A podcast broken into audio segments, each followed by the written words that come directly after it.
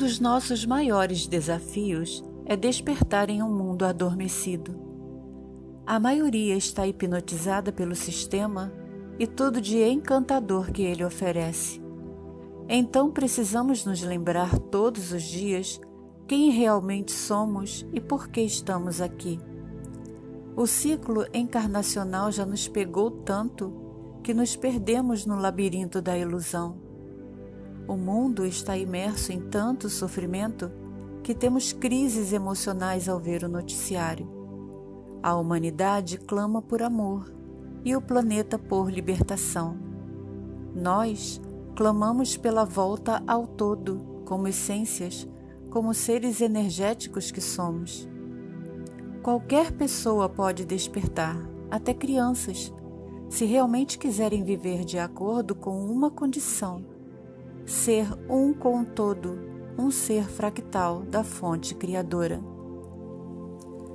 Precisamos manter viva a nossa energia vital. Por isso respiramos ar, e o nosso corpo energético precisa do prana. Viver é uma dádiva. Podemos falar e nos comunicar com outras pessoas, ajudando no processo de despertar da alma e na expansão da consciência. Podemos tirar dúvidas, esclarecer pontas soltas e, o melhor de tudo, podemos atrair forças positivas que fluem no universo para criar uma nova realidade todos os dias. Temos sido ajudados por seres benevolentes e, através da nossa conexão com o todo, essa ligação direta, sem intermediários, somos guiados e não precisamos de gurus e mestres humanos que estão sujeitos, como nós, a falhas e erros. O todo é perfeito em si e nos permite a conexão com o nosso eu superior, que é extremamente importante. Então, qual deve ser o nosso desejo todos os dias? Que nossa alma vivente ainda na Terra conviva com o nosso eu desperto em perfeita harmonia e possamos usar todo o nosso potencial e, uma vez despertos, possamos usar a nossa energia que não é fixa, mas pode e deve ser elevada todos os dias mais e mais, para que não nos limitemos a essa existência tridimensional que é temporária. A nossa essência é ilimitada e eterna nossa mente está programada a associar transição ao fim do mundo. Filmes apocalípticos cumprem muito bem esse papel, infiltrando em nossos pensamentos o medo, a insegurança, o desespero e a incerteza. Isso afeta o emocional e faz nossa energia despencar. Não abre uma brecha, mas um rombo para os negativos. Se uma pessoa realmente quer ascender, precisa tirar todas as suas máscaras. O ego deve ser controlado, desautorizado, para que o processo da união com o todo aconteça de forma plena.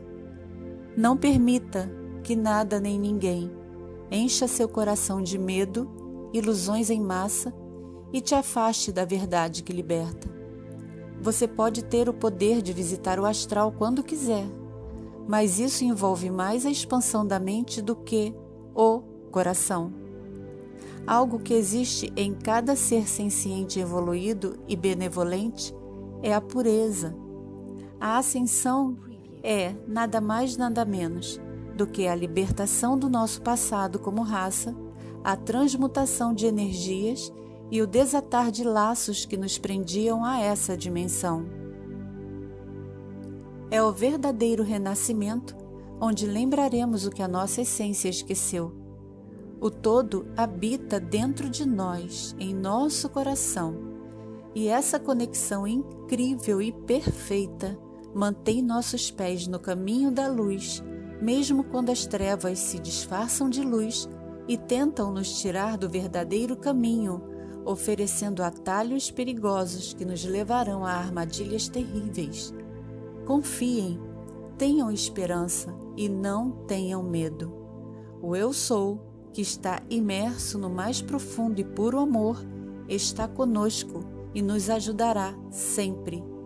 Mantenha-se alinhado com as energias positivas e comece a purificar o seu interior para, futuramente, retornar ao seu estado original, essência que é fractal do todo, portanto, divina e parte dos Elohim.